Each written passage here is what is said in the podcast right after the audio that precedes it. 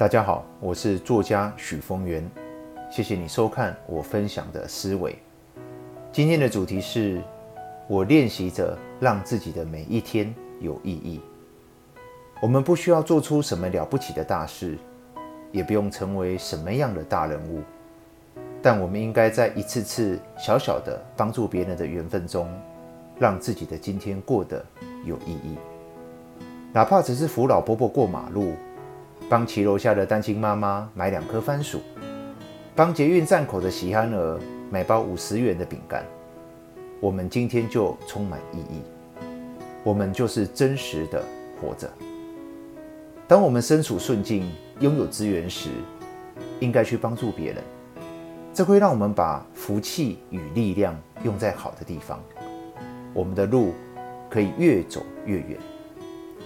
当我们身处逆境，一无所有时，更应该去帮助别人。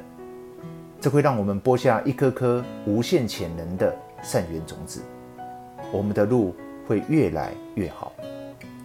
把生命的视角从自己的身上转移到身旁每一个有缘与我们相遇的人身上，去关心别人、理解别人、帮助别人，这就是我们生命瓶颈的解放。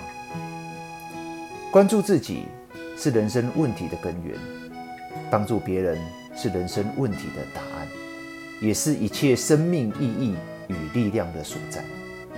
我只是练习者让自己的每一天有意义，就是这么简单，不可思议，简单到不可思议。